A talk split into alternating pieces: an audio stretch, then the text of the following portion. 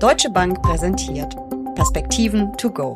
Ihr Audiopodcast rund um das Thema Börse. Die vergangenen Handelstage waren nichts für schwache Nerven. Die Berichtssaison läuft auf Hochtouren, die Notenbanken haben getagt und dann war da noch das überraschende Downgrade der USA. Was heißt das alles für Anleger? Wie sollten sie sich aufstellen? Darüber sprechen wir in der aktuellen Folge der Perspektiven to go. Wir, das sind Uli Stefan von der Deutschen Bank und ich, Jessica Schwarzer. Und damit herzlich willkommen. Uli, hat dich das Downgrade der USA überrascht? Ja, tatsächlich kam es zu dem Zeitpunkt etwas überraschend. Man muss sagen, von den drei großen Ratingagenturen waren ja schon Standard Poor's seit einigen Jahren schon bei Doppel A plus. Moody's ist immer noch bei dreifach A. Fitch ist jetzt auch einen Schritt nach unten gegangen, also auch auf diese Doppel A plus. Das war für den Zeitpunkt schon ein bisschen überraschend. Ich könnte mir aber vorstellen, dass man es eben vor den Wahlkampf legen wollte, wenn man es schon macht, denn der geht ja dann los am 23. August mit den ersten Primaries beziehungsweise Diskussionsrunden der Republikaner. Und wie gesagt, offensichtlich wollte Fitch dann vorher ein Signal setzen, dass man das Kreditrating der USA nicht mehr uneingeschränkt als positiv bewertet. Ich habe dann einige Schlagzeilen gelesen und ehrlich gesagt ging es mir genauso. Es wurden sofort Erinnerungen an 2011 wach. Damals sind die USA eben auch abgestuft worden. Ich glaube, damals war es S&P. Das ist damals an einem Wochenende im September passiert. Ich kann mich noch gut dran erinnern. Und dann folgte eine ziemlich eklige Korrektur an den Märkten. Dieses Mal war es nur ein Tag, an dem es geruckelt hat. Wieso, weshalb, warum? Ja, ich würde sagen, es hat überhaupt nicht geruckelt. Deswegen, das waren andere Marktthemen, die dort eine Rolle gespielt haben. Warum hat es damals geruckelt? Weil es damals eine völlig andere Situation war. Damals sind wir in ein Budgetstreit hineingelaufen. Das war also ein Haushaltsthema.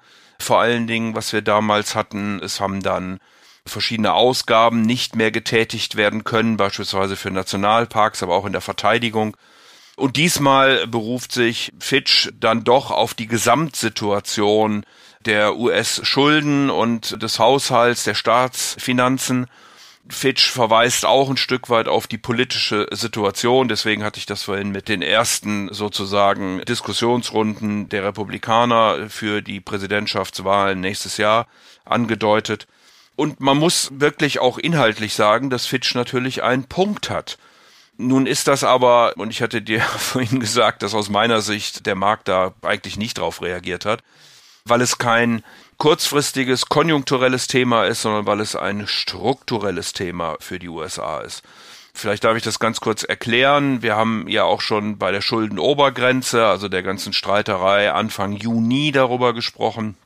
Die Schulden der USA haben, ich weiß nicht wie viele Jahrzehnte, um nicht zu sagen Jahrhunderte gebraucht, um 2008, 9 auf 10 Billionen US-Dollar anzuschwellen und sie liegen mittlerweile bei über 30 Billionen. Also man sieht, da hat es doch viele Jahre gebraucht, um die ersten 10 zu schaffen und dann gerade mal gut 10 Jahre, um die nächsten 20 Billionen obendrauf zu setzen. Wir haben mittlerweile eine Schuldenquote, die deutlich über 120 Prozent liegt, zumindest dann, wenn man die Gesamtschulden heranzieht. Da muss man in den USA immer ein bisschen aufpassen, weil viele nur über die Schulden reden, die to the public sind, also Debt to the public. Damit sind in der Regel die US Treasuries gemeint, aber es gibt natürlich weitere haushalterische Bereiche, in denen Schulden gemacht werden und auf andere Wege aufgenommen werden. Und, äh, und jetzt kommt das Entscheidende eigentlich, der Haushalt der USA wird vom Congressional Budget Bureau, das ist quasi die Institution, die über den Haushalt und die Schulden der USA wacht, wird in den nächsten Jahren auf sechs Prozent Defizit pro Jahr geschätzt. Die Schulden sollten sich also in etwa in den nächsten zehn Jahren verdoppeln. Und das ist das Problem.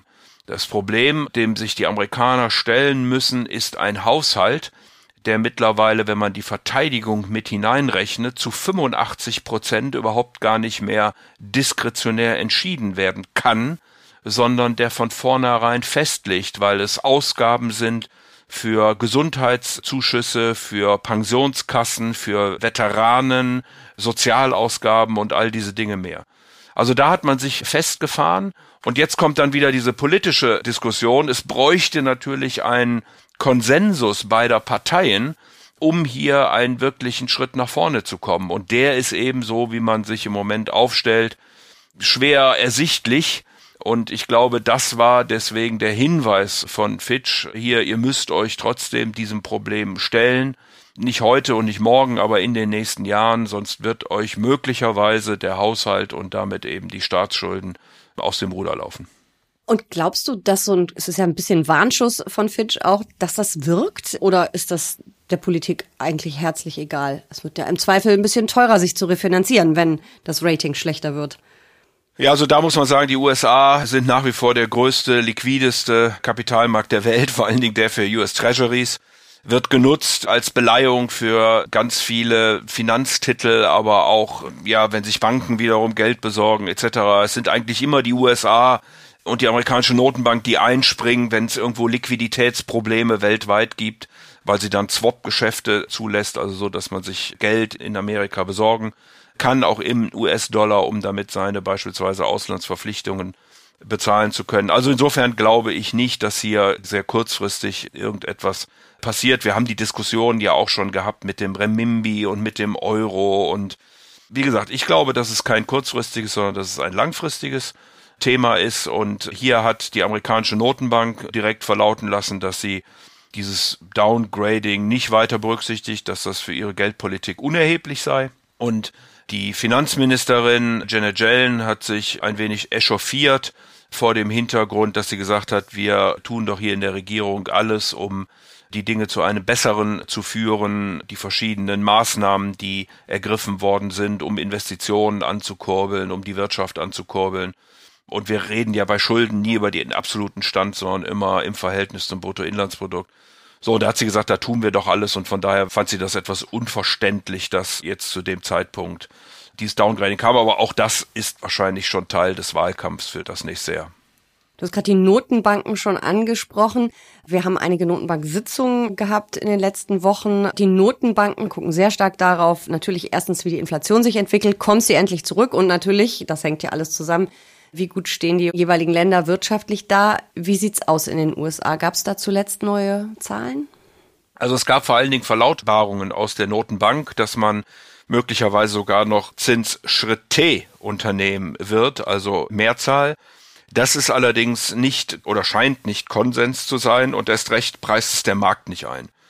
Der Markt preist keine weiteren Zinserhöhungen in den Vereinigten Staaten ein, sondern dass der Zins auf dem derzeitigen Niveau verharren wird bis in das nächste Jahr hinein, also das erste Quartal 2024 und dass wir dann ab dem zweiten Quartal erste Zinsschritte nach unten sehen werden, die den Zins dann bis Ende 2024, so preist es der Markt, auf etwa vier Prozent herunterführen werden. Ist vielleicht ein bisschen optimistisch vor der Tatsache der Inflation. Auf der anderen Seite muss man sagen, geht natürlich gerade die Headline-Inflation, also wo Energie und Nahrungsmittel nicht herausgerechnet werden, im Moment steil nach unten in den Vereinigten Staaten. Und bei der Core Inflation, also wo man eben diese volatilen Komponenten Nahrungsmittel und Energie herausrechnet, kann man wohl auch erwarten, dass ein weiterer Rückgang erfolgen wird und möglicherweise zumindest auch diese Core-Inflation im nächsten Jahr dann unter die drei Prozent rutschen kann. Sie ist sehr stark vom Arbeitsmarkt abhängig.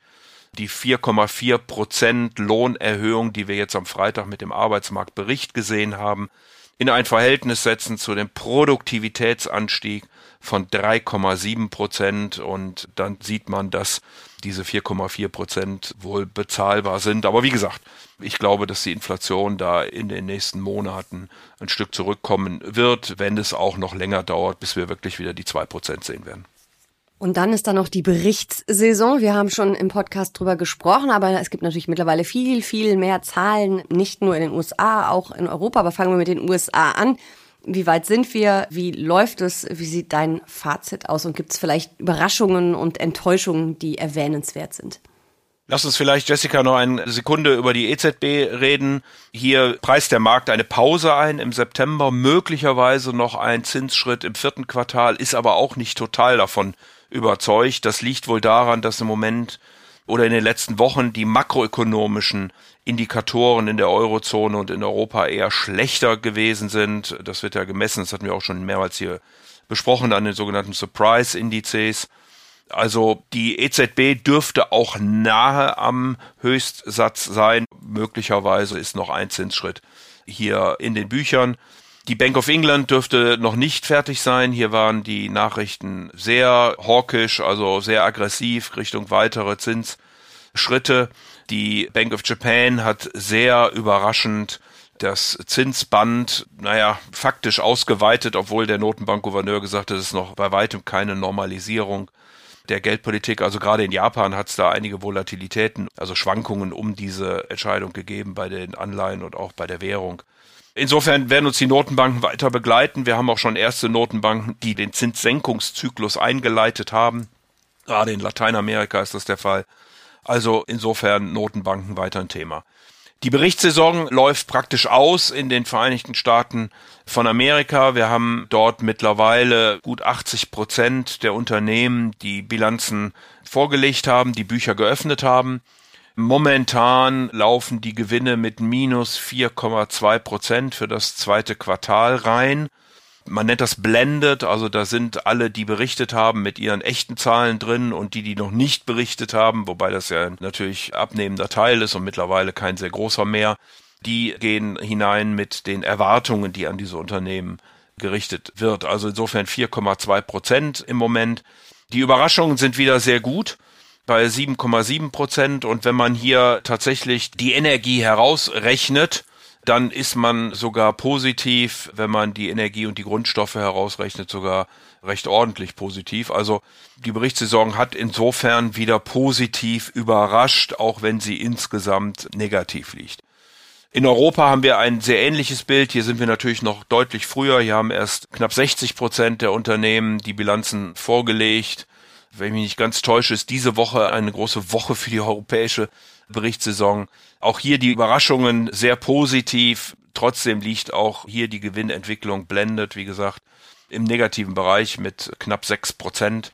Ja, die Berichtssaison läuft nicht so, dass man vor Freude begeistert wäre, aber sie läuft deutlich besser, als das zuerst befürchtet worden war. Und insofern glaube ich, muss man jetzt mal gucken, wie die Konjunktur weiter abschwächen könnte. Da gibt es auch mehr und mehr Stimmen, die davon ausgehen, dass wir zumindest in diesem Jahr keine Rezession mehr sehen, sondern vielleicht in den USA im nächsten Jahr eine, deswegen ja auch die Zinssenkungen.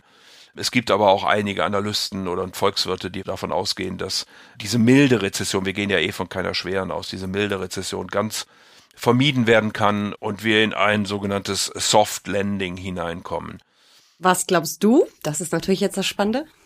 Naja gut, wir haben immer noch die Dienstleistungen, die sehr gut laufen. Wir haben immer noch die Arbeitsmärkte, die sehr gut laufen. Das ist ja ein Phänomen eigentlich rund um den Globus. Die Löhne steigen. Das hilft natürlich. Trotzdem, glaube ich, kommen wir aus den pandemischen und kriegsbedingten Sonder Faktoren heraus und deswegen glaube ich schon, dass wir nochmal einen wirtschaftlichen Abschwung sehen gegen Jahresende und möglicherweise auch eine milde Rezession in den USA nochmal erleben können. Also da reden wir nicht über ein ganzes Jahr dann, sondern da reden wir über ein, zwei Quartale, die das Wachstum nochmal auf oder unter die Nullgrenze fallen könnte. Aber wie gesagt, ausgemacht ist das nicht und ich würde da auch nicht meine Hand für ins Feuer legen, um es mal so rum auszudrücken. Da ist er wieder, der rheinische Optimist. Danke für diese Perspektiven. To go. Sehr gern.